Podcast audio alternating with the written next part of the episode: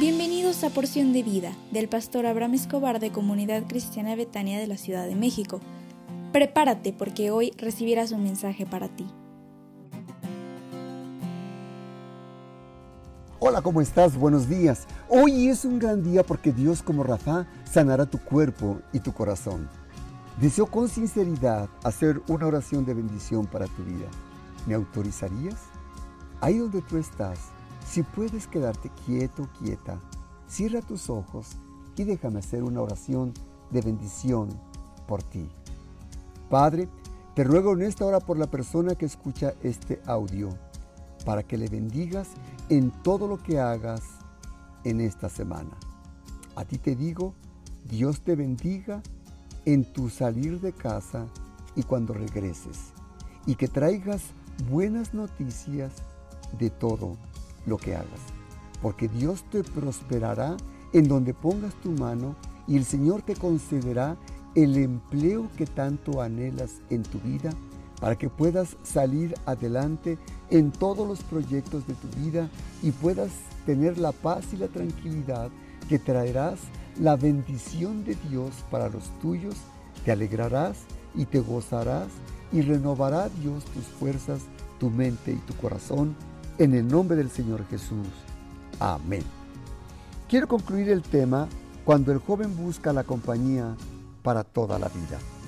Debes saber que todo noviazgo serio respeta al chico y a la chica también. En todas las áreas de su vida y evita la violencia, los insultos y sobre todo respeta su cuerpo y su familia. El amor no se demuestra en la cama.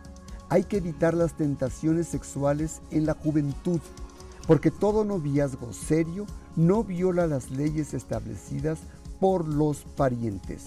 Es importante que los novios aprendan a salir acompañados, pedir permiso para pasear, visitar bajo horario establecido por los padres y no llegar tarde.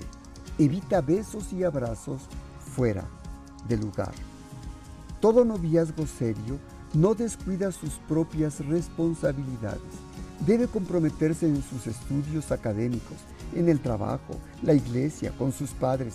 Todo noviazgo serio se distinguirá por el respeto mutuo. Quiero concluir esta parte con la pregunta, ¿cómo puede saber si el noviazgo está dentro o fuera de la voluntad de Dios? Porque la voluntad de Dios se busca en oración. El joven y la señorita juntos deben aprender a orar y a poner en las manos de Dios su relación y a permitir que Dios venga a perfeccionar, a tocar, a limar, a limpiar las asperezas que se pudieran dar en la relación. La oración no debe ser idealizando de encontrar una princesa o príncipe azul, sino que la oración se debe pedir la voluntad de Dios para su vida. Y la voluntad de Dios se descubre por medio de la Biblia.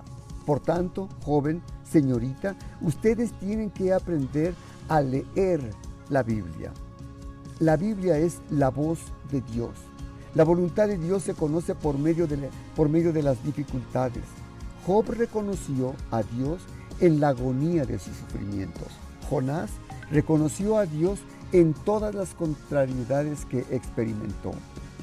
El noviazgo que continuamente es azotado por los celos, las envidias, los malos entendidos, los enojos, los vientos de la contrariedad y las tormentas misteriosas, esa relación que está tambaleando se va a perfeccionar y a equilibrar si juntos buscan a Dios en oración y a través de la palabra.